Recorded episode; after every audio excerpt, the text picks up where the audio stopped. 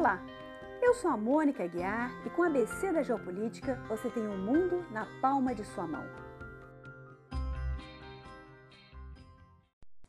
Hoje eu vou fazer uma coisa um pouco diferente, porque em vez de falar de um país, eu vou falar sobre uma organização multilateral que surgiu durante a Guerra Fria, mas que continua existindo até hoje e até tem se ampliado, apesar da Guerra Fria ter terminado faz mais de 30 anos. Trata-se da Organização do Tratado do Atlântico Norte, mais simplesmente conhecida como OTAN. A OTAN começou com uma aliança militar de defesa coletiva, partindo daquele princípio dos três mosqueteiros: um por todos, todos por um. Ou seja, se um parceiro da aliança for atacado, todos se consideram atacados e se comprometem a defendê-lo. É o famoso artigo 5, sobre o qual eu ainda volto a falar mais adiante. Mas antes disso, eu quero contar para vocês um pouco sobre o contexto histórico que explica a criação da OTAN. Vejam bem, a OTAN é uma aliança de defesa e até a Primeira Guerra Mundial já tinham existido centenas de alianças de defesa pelo mundo, que é quando as partes combinam se proteger mutuamente contra um inimigo comum. Na própria Primeira Guerra Mundial, vocês devem lembrar bem da Tríplice Entente, que juntou, por meio de uma série de tratados bilaterais, a França, o Reino Unido e a Rússia, que temiam o militarismo do Segundo Império Alemão. Outra aliança também muito famosa, que essa acabou tendo um papel mais político do que propriamente militar, foi a Santa Aliança, ainda no século XIX, logo depois da derrota de Napoleão Bonaparte, e que juntou as potências conservadoras da Rússia, Prússia e Áustria. É interessante observar que a maioria das alianças militares acabam durando só alguns anos, em média uns 15 anos.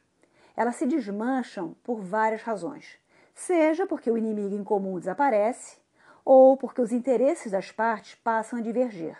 Então, a longevidade da OTAN é bastante extraordinária.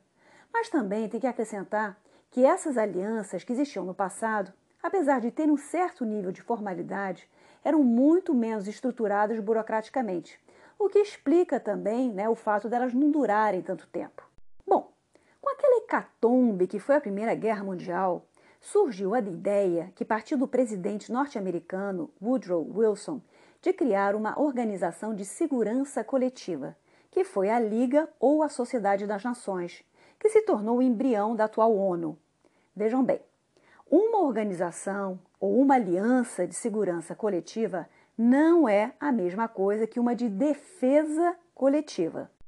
A ideia por trás de uma organização de segurança coletiva é ter leis internacionais para dirimir os conflitos. Na segurança coletiva, em caso de conflito, os países membros devem poder recorrer a uma instância superior, que, baseada na lei internacional, vai encontrar uma solução pacífica e imparcial para o problema. E desta forma, os países não precisarão entrar em guerra, já que todas as partes vão acatar a decisão da lei. Então, na segurança coletiva, nós temos os países A, B, C, D, E, X, Y, Z, etc. E eles estão todos protegidos contra eles mesmos. Não há um agressor especificado. Já na aliança defensiva, o elemento militar é determinante e tem esse elemento de defesa mútua, e você identifica quem é seu inimigo. Nesse caso, os países A, B e C se juntam para se proteger do país Z. O inimigo é a França, ou a Alemanha, ou a União Soviética, ou o que for. Em teoria, a ideia era excelente, mas infelizmente na prática acabou não funcionando direito, porque faltava à Liga das Nações mecanismo de enforcement, ou seja, mecanismos que obrigassem os participantes a se dobrar às decisões tomadas. Também existia a própria dificuldade de saber quem é o agressor e quem é o agredido nas relações internacionais. Por exemplo, em 1931, o Japão invadiu a Manchúria, na China, sob pretexto de que os chineses estavam colocando em risco os investimentos japoneses naquela região. Como a Liga das Nações não engoliu a história, o Japão simplesmente saiu da Liga. Em 1935, idem idem. A Itália invadiu a Etiópia sob um pretexto pífio. A Liga das Nações não conseguiu fazer nada para proteger a Etiópia, mas condenou a ação italiana. Resultado? A Itália também abandonou a Sociedade das Nações em 1937. Já a ONU foi uma nova organização de segurança coletiva fundada em 1945 e que aprendeu com essas experiências passadas e consegue ser mais efetiva em suas ações usando sanções econômicas ou políticas para se fazer respeitar e às vezes até mandando soldados para os locais de conflito para auxiliar no restabelecimento da paz. Bom, antes da Segunda Guerra Mundial começar, vocês lembram que a Alemanha e a União Soviética assinaram um pacto secreto de não agressão o chamado Pacto Molotov-Ribbentrop, de 1938, em referência ao nome dos chanceleres dos dois países. Tanto que, quando os nazistas invadiram a Polônia em setembro de 1939, quando oficialmente começou a Segunda Guerra Mundial, os soviéticos também aproveitaram para entrar lá e pegar um naco da Polônia, que eles consideravam que fazia parte do território ucraniano. No episódio Ucrânia e Bielorrússia, eu explico melhor essa história. Por sinal, esse pacto Molotov-Ribbentrop foi um choque para os comunistas de carteirinha, que não podiam cogitar como Stalin podia ter se rebaixado a ponto de se entender com Hitler. Só que lá pelas tantas, em 1941, o Hitler chegou à conclusão que a União Soviética também representava uma ameaça aos interesses alemães e que não dava mais para adiar a guerra com ela. Foi dessa forma que a União Soviética se viu subitamente lançada à Segunda Guerra Mundial do mesmo lado que os aliados. E a história vocês conhecem bem. A vitória foi alcançada graças à inteligência britânica, ao aço americano e ao sangue russo. Como foi um casamento ditado pelas circunstâncias, a lua de mel entre os aliados durou pouco e as primeiras desconfianças começaram a aparecer já a partir de 1946-47. Em Berlim, por exemplo, cidade vista como pivô estratégico por todos os aliados, franceses, britânicos e americanos disputaram o controle com os soviéticos, apesar de tecnicamente Berlim estar dentro do território liberado pelos soviéticos. Stalin retrucou, bloqueando fisicamente as vias de acesso à cidade durante o ano de 1948. Os outros três aliados contornaram esse bloqueio, trazendo tudo o que precisavam em termos de abastecimento por transporte aéreo. A Guerra Fria, ou a Paz Fria, como o historiador inglês Hobsbawm gosta de chamar, foi um estranhamento entre as duas potências, que nunca descambou para a guerra direta, mas se materializou por procuração. Foram guerras por nações interpostas, como a Guerra das Coreias ou a do Vietnã, e que cada país apoiava materialmente um dos lados.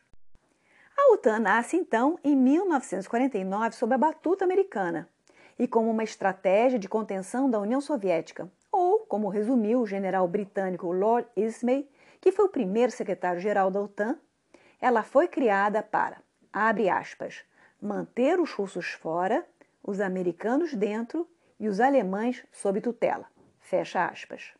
Já em 1948, cinco países, a França, o Reino Unido, a Bélgica, o Luxemburgo e os Países Baixos, haviam assinado um tratado chamado de Tratado de Bruxelas, que estabelecia uma cooperação econômica e também militar para garantir a sua defesa coletiva. Inicialmente, essa união havia sido pensada como defesa contra a Alemanha, mas logo em seguida, a preocupação maior passou a ser a União Soviética. Com o bloqueio de Berlim, esses cinco países que faziam parte do Pacto de Bruxelas chegaram à conclusão que sozinhos não conseguiriam resistir a eventuais pressões soviéticas e como os Estados Unidos insistiam em formar uma aliança militar com os europeus, eles acabaram topando. O Senado americano, que até então relutara sempre em se envolver nos assuntos do resto do mundo, também aprovou a ideia.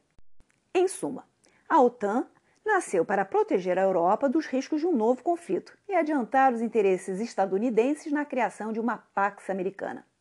Essa aliança foi interatlântica porque juntou, de um lado, Estados Unidos e Canadá com 10 países europeus: Reino Unido, França, Bélgica, Dinamarca, Islândia, Itália, Luxemburgo, Países Baixos, Noruega e Portugal. Desses 12 países, só a Noruega fazia fronteira direta com a União Soviética e alguns outros países com satélites da União Soviética. O Tratado da OTAN, então, foi assinado em Washington em 4 de abril de 1949 e em 23 de agosto desse mesmo ano ele foi ratificado. Vamos então agora ouvir um pedacinho do hino da OTAN.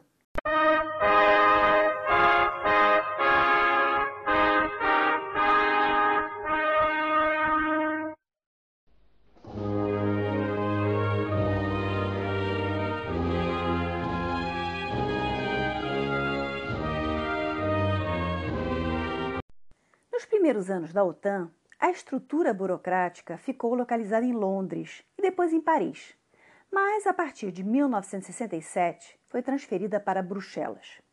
Inclusive, em 2017, eles inauguraram uma nova sede bem bacana lá, bem moderna. Depois eu coloco uma foto no Instagram do ABC da Geopolítica. A OTAN tem três órgãos. O cérebro da OTAN, o órgão que toma as decisões, é o Conselho e é lá que sentam os representantes de cada país membro. O segundo órgão é o administrativo. É um secretariado e o secretário-geral é um civil europeu, escolhido para um mandato de quatro anos. Já o terceiro órgão é, obviamente, uma estrutura militar, que, por sua vez, se divide em dois comandos estratégicos. Um deles planeja e executa as ações militares e é chefiado por um general norte-americano. O outro é um comando que lida com a estrutura militar, desenvolve suas capacidades e é chefiado por um general europeu. As decisões no Conselho da OTAN são tomadas por consenso e não por votação. Isso quer dizer que tem de haver uma convergência entre as partes, um acordo geral ao qual ninguém se opõe e que resulta de um debate. No fundo, é meio aquela coisa de quem cala consente. Então, vejam bem. Não podemos confundir consenso com unanimidade. São coisas diferentes. Na unanimidade, todos estão de acordo com algo. No consenso já é algo mais geral, você elimina o dissenso. O tratado também decidiu, por meio do artigo 13, que os membros fundadores precisavam ficar 20 anos dentro da aliança e só depois disso poderiam sair, caso quisessem, e mesmo assim avisando com um ano de antecedência. No texto de abertura do tratado, a OTAN sustentava valores democráticos e, em tese, só aceitava países membros que fossem democracias. Vamos combinar que Portugal, em 1949, estava longe de ser uma democracia, mas sabem como é política. Era importante ter um membro da Península Ibérica dentro da aliança e, bem ou mal, o Salazar era mais palatável do que o Franco. O Salazar, embora fosse um ditador, não era um líder fascista como Franco. Inclusive, durante a Segunda Guerra Mundial, e apesar de ser um país neutro, Portugal ficou mais próximo dos aliados. Então, a escolha de incluir o país na OTAN fazia sentido. O Tratado da OTAN foi assinado em abril de 1949 e já em agosto desse mesmo ano, a União Soviética testou a sua primeira bomba atômica, acabando com o que era até então o monopólio tecnológico nuclear dos Estados Unidos. A bomba foi explodida no Cazaquistão e tinha uma potência semelhante à que foi lançada sobre Nagasaki. Esse acontecimento levou à aceleração da famosa corrida armamentista entre as duas potências, com os países europeus seguindo de perto. Já em 1950, aconteceu uma guerra da qual os países membros da OTAN participaram mas não enquanto organização e sob comando da OTAN, mas sim sob uma coalizão internacional liderada pela ONU e com maioria de tropas fornecidas pelos americanos. Foi a Guerra da Coreia. Essa guerra durou três anos, de 1950 a 1953, e foi uma situação um pouco parecida com a das Alemanhas. A Coreia estava sob dominação japonesa desde o século início do século XX e acabou sendo repartida em dois após a Segunda Guerra Mundial. Uma parte ficou sob a influência dos ocidentais, que foi a parte da Coreia do Sul, e a outra sob a influência da China, que a essa altura já tinha virado comunista sob a liderança de Mao Zedong.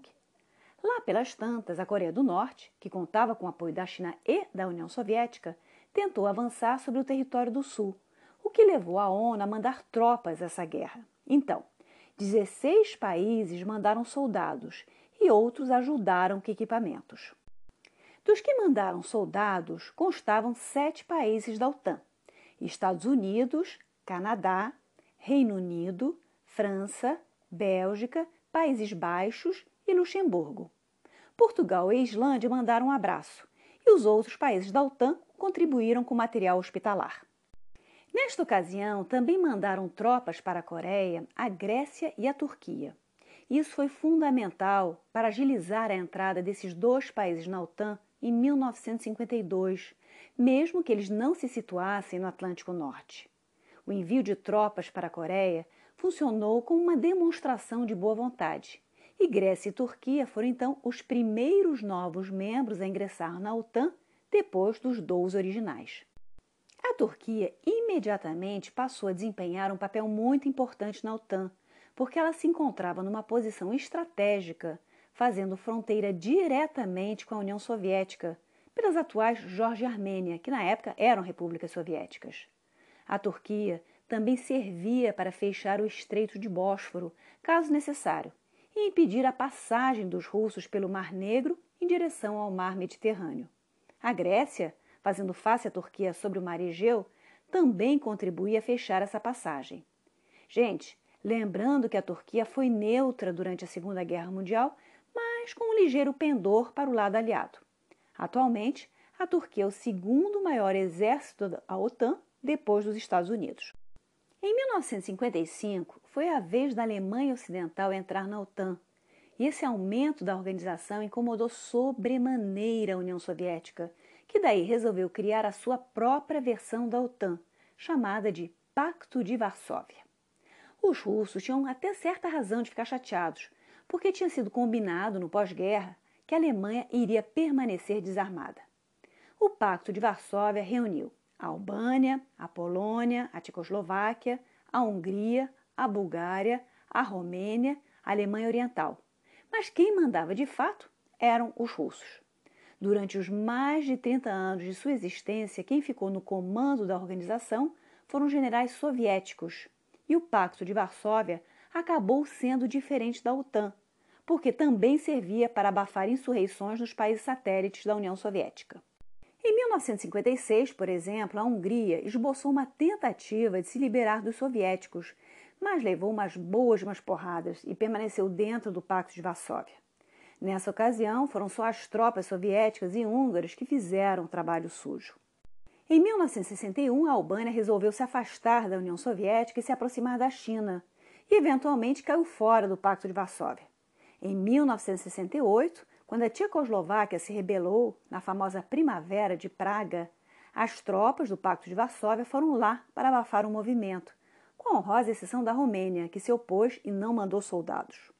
Outra coisa que é importante mencionar é que essas alianças militares são também uma boa forma de fazer negócio. Tanto no caso da OTAN quanto do Pacto de Varsóvia, os principais fornecedores de armas eram justamente os países líderes, os Estados Unidos e a União Soviética. Então, é uma forma de unir o útil ao agradável, se defender e ao mesmo tempo dar uma turbinada na economia. O Pacto de Varsóvia durou até 1991, quando se desmanchou oficialmente com a dissolução da União Soviética. Em 1956, a OTAN passou por uma saia justa, muito em função da atitude de dois de seus membros fundadores, o Reino Unido e a França. Foi a famosa crise do Canal de Suez, que vocês já devem ter ouvido falar. Alguns anos antes, no Egito, mais exatamente em 1952, ocorreu um golpe de Estado liderado por militares nacionalistas e que derrubou a monarquia, instalando em seu lugar uma república liderada por militares. Lá pelas tantas, um dos líderes dessa revolução, o general Gamal Abdel Nasser, que tinha se tornado presidente da República Egípcia, resolveu nacionalizar o canal de Suez e congelar os ativos da companhia que administrava o canal e cujos principais acionistas eram Reino Unido e França. O Nasser tomou a decisão de nacionalizar o canal porque ele estava querendo construir a barragem de Assuan sobre o Nilo para poder produzir eletricidade e pediu ajuda financeira e técnica aos Estados Unidos. Só que os Estados Unidos se recusaram a dar essa ajuda porque naquela ocasião o Egito andava comprando armas da Tchecoslováquia e também estava muito amiguinho da União Soviética para o gosto deles. Então, afinal de contas, né, nós estávamos em plena Guerra Fria. Então, nacionalizar o canal de Suez foi uma maneira do Nasser descolar uma graninha. Bom, o fato é que a decisão caiu feito uma bomba, tanto sobre os interesses financeiros quanto práticos britânicos, que precisavam transportar petróleo pelo canal, irritou os franceses, que estavam tendo problemas já com a sua colônia na Argélia e não queriam que o Nasser fizesse escola entre os árabes, e apavorou os israelenses, que dependiam do canal para receber mercadorias e já se entendiam as turras com os egípcios. Esses três países, então, Reino Unido, França e Israel, montaram o seguinte plano. Israel iria atacar o Egito e França e Reino Unido interviriam para aplacar os ânimos, aproveitando a ocasião para ocupar a zona do canal. Só que, literalmente, faltou combinar com os russos e acabou dando ruim. A União Soviética, de quem os egípcios estavam se aproximando, ameaçou retalhar esses países com seu poder nuclear. A OTAN, por sua vez, falou que se isso acontecesse, ela também não ia deixar barato, iria intervir no conflito. Quem acabou botando panos quentes nessa situação foram os americanos, acreditem se quiser. O presidente Eisenhower pressionou a França e o Reino Unido para retirarem suas tropas do Egito e procurarem uma solução diplomática para a crise. Ele basicamente deu um puxão de orelha pesado nos dois países, dando a entender que não ia ficar dando força para essas veleidades colonialistas. Até porque, a gente não pode esquecer, o próprio Estados Unidos tinha sido uma colônia e tinha uma certa simpatia pela causa. Nessa história do canal de Suez, o nacionalismo árabe saiu fortalecido, bem como a imagem da União Soviética como defensora dos injustiçados do terceiro mundo. E os Estados Unidos deixaram bem claro que não queriam compactuar com os interesses imperialistas de França e Reino Unido. Além de não combinar com a imagem de uma nação jovem, democrática, não deixava de ser uma forma de avançar os próprios interesses norte-americanos na região, ou seja, matar dois coelhos de uma cajadada só. Em compensação, França e Reino Unido saíram com a sua imagem bem arranhada desse episódio todo, com a mídia internacional criticando a sua ação. Esse mal-estar acabou tendo como efeito a saída da França da OTAN na década de 1960. Vocês se lembram que o artigo 13 do tratado proibia a saída da organização antes que transcorressem 20 anos de sua criação, o que seria em 1969. Mas, antes disso, em 1966, o general de Gaulle, que naquela ocasião era presidente da França, tirou o país do comando integrado da OTAN, o que significava na prática uma ruptura de relações com a organização, pois com isso a França deixava de fornecer tropas para a OTAN, a não ser num caso extremo de guerra. O de Gaulle fez isso por diversas razões. Em primeiro lugar, ele ficava muito incomodado com a camaradagem entre Estados Unidos e Reino Unido, que ele via como isolando a França e deixando ela num papel subalterno, dentro da OTAN, né? e com pouca autonomia frente à gestão da sua defesa. A presença de tropas americanas também dentro da França incomodavam muito a ele, e, ele, e elas de fato precisaram se retirar nos anos seguintes. Foi por causa dessa decisão que a sede da OTAN foi transferida para o seu local atual, a Bélgica. O de Gaulle também considerava importante a França ter autonomia para administrar seu programa de bomba nuclear, sem ficar sob a supervisão implícita dos Estados Unidos. E a França também ficou chateada quando descobriu que a OTAN não ia ficar do seu lado para combater a descolonização na Indochina e na Argélia. Basicamente, de Gaulle queria uma Europa mais europeia e menos influenciada pelos Estados Unidos. Não é à toa que justamente as relações franco-alemãs se estreitaram muito a partir dessa década de 60 houve uma política deliberada de aproximação desses dois países para contrabalançar o relacionamento Estados Unidos-Reino Unido. Em suma, a França ficou afastada da OTAN até 2009, quando o presidente Sarkozy resolveu voltar ao comando integrado. Em 1967, rolou outro acontecimento importante na história da OTAN. O ministro belga das Relações Exteriores, chamado Pierre Armel, lançou um relatório que passou a ser conhecido como a Doutrina Armel, em que ele reconhecia que a OTAN precisava ter uma sólida defesa nuclear como ferramenta de dissuasão, mas que ela também deveria entreter boas relações com os países do leste europeu, do Pacto de Varsóvia. Essa doutrina, de certa forma, foi uma expressão da vontade das nações menores que integravam a OTAN e serviu para criar uma détente na Guerra Fria, uma distensão. Essa mudança na abordagem da OTAN foi em parte provocada pela saída da França do Comando Militar Integrado, mas também e, sobretudo, pela Guerra do Vietnã. Os europeus se deram conta de que os Estados Unidos estavam se encalacrando cada vez mais naquela guerra e, com isso, deixando de dar a devida atenção à Europa. Portanto, era desejável cultivar boas relações com os vizinhos comunistas, mas sem abrir mão de uma posição de força, é claro. Essa detente na Guerra Fria levou à assinatura dos acordos SALT I e ABM de 1972. SALT é o acrônimo de Strategic Arm Limitation Talks e ABM de Anti-Ballistic Missile, e foram negociações que aconteceram entre Estados Unidos e União Soviética para limitar os sistemas ofensivos e de mísseis de ambos os países. Também em 1975 rolaram os acordos de Helsinki, em que os países da Europa, mais Estados Unidos, Canadá e União Soviética, fizeram uma espécie de pacto de convivência pacífica, prometendo respeitar as fronteiras mútuas, não intervir em assuntos domésticos, solucionar os conflitos de forma pacífica, cooperar entre si, etc, etc. Mas a detente acabou definitivamente em 1979, quando a União Soviética invadiu o Afeganistão. Essa guerra foi a Vietnã dos russos e basicamente quebrou o país. Também na década de 70 rolou uma lavação de roupa suja entre os membros da OTAN, desta vez entre Grécia e Turquia, por causa de Chipre. Pessoal, quem quiser mais explicações sobre esse incidente, né, basta ouvir meu episódio sobre Turquia, porque aqui eu vou ser bem vapt-vupt. Basicamente, em Chipre havia cipriotas de origem grega e cipriotas de origem turca, e eles viviam as turras. Em 1974, rolou um golpe de Estado que favorecia a metade grega e que recebeu a ajuda dos militares gregos. Os turcos então resolveram reagir e invadiram a parte da ilha onde ficavam os cipriotas de origem turca. A OTAN não fez nada, os gregos se ofenderam porque a OTAN não ficou do lado deles e resolveram sair por alguns anos do comando integrado da OTAN. Só voltaram em 1980. Em 1982, a OTAN recebeu um novo membro, a Espanha, que essa pelo menos não criou problema.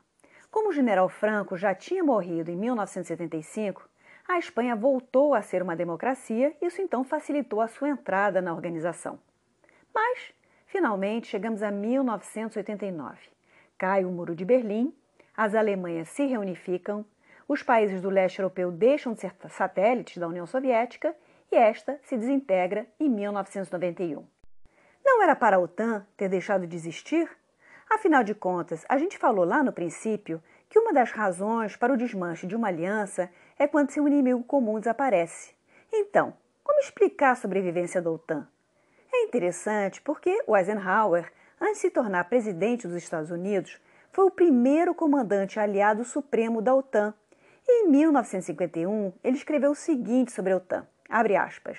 Se em 10 anos todas as tropas americanas estacionadas na Europa por motivos de defesa não tiverem voltado aos Estados Unidos, então todo esse projeto terá fracassado. Fecha aspas. Ou seja, o plano inicial dos americanos não era eternizar sua ajuda aos europeus. Era mais no sentido de dar um empurrãozinho, ser uma espécie de plano Marshall militar, no sentido de ajudar nos primeiros anos e depois deixar os europeus caminharem por si só. Acontece que, com o tempo e por motivos estratégicos e financeiros, nem os Estados Unidos saíram da OTAN, nem a OTAN desapareceu. Apesar do fim da Guerra Fria, a OTAN continuou a existir e ainda aumentou de tamanho, aceitando uma porção de países do leste europeu e também do Pacto de Varsóvia. Vou passar para vocês alguns números. Em 1999 entraram República Tcheca, Hungria e Polônia. Em 2004 foi a vez da Bulgária, da Romênia, das três repúblicas bálticas, Estônia, Letônia e Lituânia, da Eslováquia, que antes fazia parte da Tchecoslováquia, e da Eslovênia, que antes fazia parte da Iugoslávia. Em 2009 foi a vez da Croácia e, pasmem, também da Albânia, que foi um dos regimes comunistas mais barra pesados da Europa. Em 2017 foi a vez de Montenegro e em 2020 da Macedônia do Norte, que também fazia parte da Iugoslávia. Aqui vai uma observação para os meus ouvintes millennials, vocês devem estar se perguntando por que eu me refiro o tempo todo ao nome antigo desses países do leste europeu. Mas, para todos aqueles que nascemos e estudamos durante a Guerra Fria, o mapa da Europa mudou muito e voltou a ser parecido com o que existia na época da Primeira Guerra Mundial. Bom, mas voltando à OTAN. Atualmente ela tem 30 membros, ou seja, ela praticamente dobrou de tamanho no espaço de pouco mais de 20 anos. Muitos analistas políticos criticam essa expansão. Eles argumentam que ela deixou a Rússia mais acuada, o que acabou levando o país a uma política externa mais agressiva, sobretudo depois que Putin chegou ao poder. O James Baker, que foi secretário de Estado americano sob o governo de Bush pai, quando terminou a Guerra Fria, chegou a prometer ao Gorbachev, em 1990, que a OTAN não avançaria nenhuma polegada para o leste. Mas a gente pode interpretar esse movimento de expansão da OTAN como uma tentativa de ampliação da hegemonia americana barra ocidental. No final do século XX, a OTAN começou a se reinventar como uma espécie de braço armado da ONU, ou pelo menos em algumas ocasiões. Inclusive, alguns analistas se preocupam com o fato da OTAN ter três países membros do Conselho de Segurança Permanente da ONU, que são os Estados Unidos, o Reino Unido e a França, o que pode, segundo eles, até contribuir para esvaziar a importância da ONU e dar mais importância à OTAN, já que a OTAN, ao longo do tempo, tem perdido um pouco essa característica de aliança de defesa para de repente incorporar alguns aspectos mais de segurança coletiva. Mas enfim, voltando à nossa história. O ponto de inflexão aconteceu a partir da dissolução da antiga Iugoslávia e as terríveis guerras étnicas que se seguiram. Pessoal, eu prometo um dia reunir coragem e seguir a sugestão de um dos nossos ouvintes, dedicando um episódio do ABC da Geopolítica só para falar da Iugoslávia e toda aquela bagunça dos Balcãs. Chegarei lá. Aguardem. Mas, por enquanto, vou fazer uma versão bem corrida. A Iugoslávia, durante o regime comunista, era uma federação de oito nações diferentes, sendo seis delas repúblicas: a Sérvia, a Croácia, a Bósnia-Herzegovina, a Macedônia, a Eslovênia e Montenegro. E as outras duas eram províncias, o Kosovo e o Vojvodina. A Constituição Iugoslava de 1974 dava um certo grau de autonomia a essas nações, e quem governava o país naquela época era um sujeito das antigas, o Marechal Josip Tito. Esse líder comunista, que combateu o nazismo durante a Segunda Guerra Mundial, comandou a Iugoslávia com mão pesada de 1945 até a sua morte, em 1980. É interessante porque ele rompeu com Stalin lá no início e basicamente manteve seu país distante da União Soviética e sequer participou do Pacto de Varsóvia. O Tito sabia que estava à frente de um país multiétnico e multirreligioso e fazia de tudo para manter o país unido. Para tentar acomodar melhor as aspirações das várias etnias, ele, em 1974, permitiu então que fosse aprovada essa nova Constituição que dava mais autonomia às unidades federativas. Mas, quando Tito morreu, em 1980, as tensões étnicas começaram a esquentar. Alguns especialistas chegaram a dizer que o Tito, na verdade, não era o elemento unificador que ele parecia ser, ele só era hábil em esconder os problemas étnicos da Iugoslávia. Em 1990, quando o regime comunista chegou ao fim, as diferentes unidades federativas iugoslavas resolveram reivindicar a sua independência. As primeiras a caírem fora da federação foram a Eslovênia e a Croácia. Só que, vejam bem, não tinha apenas croatas na Croácia e eslovenos na Eslovênia. Também tinha uma minoria sérvia e ela não queria essa independência. Depois disso, Macedônia e Bósnia-Herzegovina também resolveram se separar. Então, o que sobrou da Iugoslávia, ou seja, foram a Sérvia e o Montenegro, que não aprovavam essa debandada, até porque a sua população estava distribuída por essas outras nações. E foi daí que começou a pancadaria. Então, na primeira metade da década de 1990, teve uma guerra dos sérvios contra os croatas na Croácia e uma segunda guerra ainda mais terrível na Bósnia-Herzegovina, opondo bósnios, croatas e sérvios, porque cada um queria ficar com o controle do território. Essa segunda guerra da Bósnia ficou ainda mais confusa, porque entrou também um elemento religioso na parada. Por quê? Os bósnios são muçulmanos, os sérvios são cristãos ortodoxos e os croatas são católicos. Basicamente, os cristãos fizeram uma limpeza étnica contra os muçulmanos. E aqui vale uma rapidíssima explicação. A Bósnia-Herzegovina pertenceu ao Império Otomano até o finalzinho do século XIX, quando ela daí passou para o Império Austro-Húngaro. Então é por isso que ela é muçulmana. Outra coisa, por limpeza étnica, entenda-se assassinato, estupro sistemático e deportação das populações locais. Os sérvios tiveram grande protagonismo nessa guerra civil, e é por isso que o antigo presidente sérvio, do que sobrou da Iugoslávia, Slobodan Milosevic, que esteve no poder durante toda a década de 1990, foi posteriormente acusado de genocídio e crimes contra a humanidade por um tribunal penal internacional. Mas vejam bem, ninguém é santo nessa história. Cada um dos outros povos também tem histórias horríveis de violência contra os outros dois. Foi uma selvageria inacreditável. Inicialmente, o mundo não prestou tanta atenção assim ao conflito, mas quando em 1992 a capital da Bósnia-Herzegovina, a cidade de Sarajevo, foi sitiada pelos sérvios, a ficha caiu. A ONU, então, resolveu enviar seus soldados, os capacetes azuis, para tentar segurar a violência. Mas, como eles precisavam adotar uma atitude de neutralidade, a violência não diminuiu, muito pelo contrário. Inclusive, num determinado momento, em maio de 1995, as forças sérvias chegaram a capturar soldados da ONU como reféns, para vocês verem o nível de esculhambação. Foi mais ou menos nesse período que a OTAN foi chamada a intervir na Bósnia e saiu lançando bomba torto e a direito. O remédio funcionou e acabou levando aquele povo todo para a mesa de negociação. E os acordos de paz de Dayton foram assinados em dezembro de 1995. Esse sucesso da OTAN barra Estados Unidos ajudou a pavimentar a reeleição de Bill Clinton no ano seguinte. Mas a coisa não parou por aí. Em 1999, a OTAN precisou intervir novamente na antiga Iugoslávia, desta vez no Kosovo. O Kosovo tinha feito parte da Iugoslávia como uma província autônoma, mas etnicamente ele se identificava mais com a Albânia, porque tem maioria de população albanesa lá. No início dos anos 1990, eles também queriam ficar independentes, ou então se juntar à Albânia, mas os sérvios não deixaram. O Ocidente também não deu muita trela para essa reivindicação, porque afinal de contas, era preciso dar alguma moeda de troca para o presidente Milosevic e os sérvios para acabar com a guerra da Bósnia. Não era possível acolher e reconhecer todos os pedidos de dependência que pipocavam por aí. Lá pelas tantas, começaram a acontecer conflitos entre os separatistas do Kosovo e as autoridades sérvias barra iugoslavas, né? lembrando, gente, que o que sobrou da Iugoslávia naquela época era Sérvia mais Montenegro.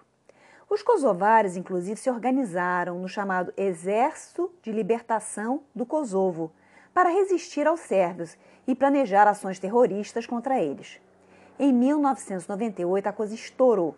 Houve mais limpeza étnica e, novamente, o problema religioso ressurgiu, já que os kosovares eram essencialmente muçulmanos.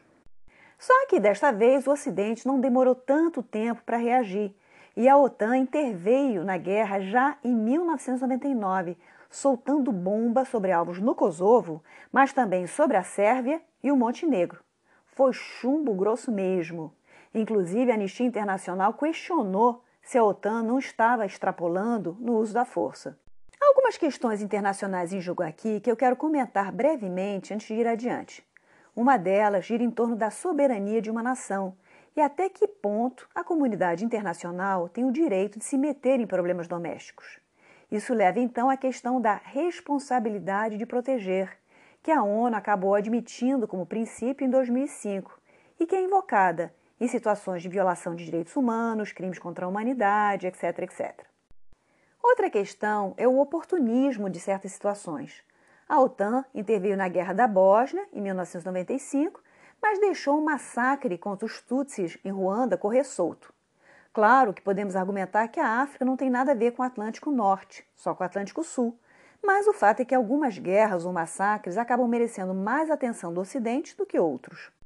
Em 2001, no quadro do atentado às Torres Gêmeas, os Estados Unidos, pela primeira vez na história da OTAN, invocaram o artigo 5, aquele que diz que o ataque a um dos membros se configura como sendo um ataque a todos. Em 2003, a OTAN mandou forças para o Afeganistão numa missão de segurança, e esta foi a sua primeira operação fora de solo europeu. Mas a OTAN, por exemplo, não participou da invasão ao Iraque em 2003, porque havia muita controvérsia entre os membros sobre essa questão. Depois disso, a OTAN também comandou uma operação na Líbia de Muammar Gaddafi em 2011. Nesse caso, a justificativa foi justamente a responsabilidade de proteger. Foi proteger a população civil da guerra que começou durante a Primavera Árabe entre as forças leais ao Gaddafi e as forças oposicionistas. A operação durou uns sete meses e terminou com a morte de Gaddafi. Depois disso, a Líbia virou uma bagunça total. E a gente se pergunta: será que ela estaria melhor se a OTAN não tivesse intervindo? Ou será que seria uma nova Síria? Durante o seu governo, o presidente Trump questionou bastante o papel da OTAN no sentido de acusar os europeus de serem free riders na organização. Essa expressão de free rider pode ser traduzida como pegando carona e é usada nas relações internacionais para descrever situações em que os países se aproveitam de um bem coletivo pelo qual eles não pagam. Então, no caso da OTAN, os Estados Unidos pagam o grosso da conta e os países europeus economizam esse dinheiro que iria para a defesa, usando ele para outros fins, possivelmente mais nobres. Sobretudo, depois do fim da Guerra Fria, os países europeus começaram a gastar cada vez menos. Na verdade, essa crítica americana à OTAN já começou durante a presidência do Obama, até porque com a crise financeira mundial de 2008, os Estados Unidos começaram a fazer contas e a se questionar se valia a pena gastar esse dinheiro todo. Só para vocês terem uma ideia, até 2015, os Estados Unidos se responsabilizavam por cerca de 70% dos gastos da OTAN. Tanto que durante a gestão do Obama houve uma tentativa de reduzir a presença de tropas americanas no Iraque e no Afeganistão, por exemplo, e também por conta da pressão popular, o famoso Bring the Boys Back Home.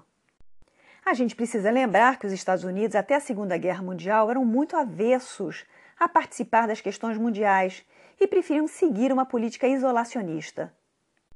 Então, existem essas duas correntes conflitantes dentro da política norte-americana aqueles que acham que os Estados Unidos devem se engajar nas questões internacionais e aqueles que acham que os Estados Unidos têm mais a ganhar ficando no seu canto e dando uma banana para o mundo. O Trump, como ele tem uma visão muito contábil das relações exteriores, ele acaba considerando seus aliados como clientes e julga que alguns deles não pagam as contas direito. Tem que reconhecer que ele tem uma certa razão. Os países membros da OTAN têm um compromisso de gastar 2% de seu PIB em defesa e muitos deles não chegam a esse valor. A Alemanha, por exemplo, é uma que virou as costas para o militarismo e gasta 1,38% de seu PIB. Ela até tinha combinado de aumentar para 1,5%, mas com a pandemia desistiu. Como curiosidade, em 2020, os cinco países da OTAN que mais gastaram em percentual do PIB foram os Estados Unidos, com 3,87%, a Grécia, em segundo lugar, pasmem, com 2,58%, o Reino Unido, 2,43%, Estônia e Romênia empatadas, quarto e quinto lugar, né, enfim, com 2,38%. É claro que, em termos absolutos, o gasto em defesa desses países menores não representa muita coisa, mas assim mesmo é interessante observar como a posição geográfica desempenha um papel importante na escolha de gastar em defesa. A Grécia, que fica próxima da Turquia de Erdogan, e os países vizinhos da Rússia acabam contribuindo mais. E agora, chegando ao final do nosso episódio, fica a dúvida sobre o que pode acontecer com a OTAN no futuro. À medida que a organização aumenta de tamanho, fica mais difícil a tomada de decisão por consenso. Até porque, em função da posição geográfica dos países, os medos são diferentes. Enquanto que para os países do sul da Europa existe uma preocupação maior com a estabilidade da África em função dos problemas migratórios, os países do norte receiam a Rússia, sobretudo depois da invasão da Ucrânia, que não faz parte da OTAN. Já a França tem o problema do terrorismo e a Turquia está muito implicada com o Oriente Médio. Na OTAN da Guerra Fria havia um inimigo definido e temia-se um ataque militar convencional. No século XXI, é muito mais difícil definir quem é o inimigo e até que tipo de ataque apresenta mais risco para a segurança de um país. É isso aí, espero que tenham gostado desse novo episódio. Compartilhem com os amigos de forma a permitir que a política internacional seja mais acessível a todos. Se quiserem entrar em contato, façam isso pelo Instagram, E se quiserem apoiar o programa, acessem o www.padrim.com.br barra ABC da Geopolítica. Até a próxima, pessoal!